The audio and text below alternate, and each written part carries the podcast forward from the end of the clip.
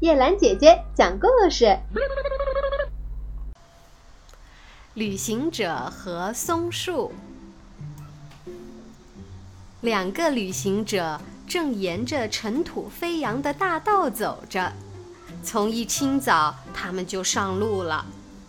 路是漫长的，太阳又是那么热，他们渴望着有一个阴凉的地方坐一下。不久，他们看到远处有唯一的一棵松树，终于有遮阴的地方了。其中一个指着远处的树，叹息说。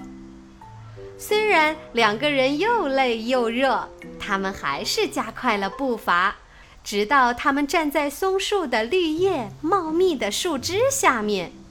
他们怀着感激的心情躺在地上，在树荫下舒展四肢，为了能躲开炙热的炎热而高兴。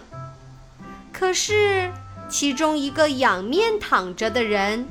看着上面的树枝，对伙伴说：“松树真是个没用的东西，不长水果，对人类一点用处都没有。”松树听到旅行者的评论，心里很不愉快。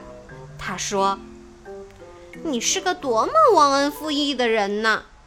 你们在我的树荫下得到了遮蔽酷日的地方。”而且是在这最热的时刻，你们得到了阴凉的享受，却抱怨我无用。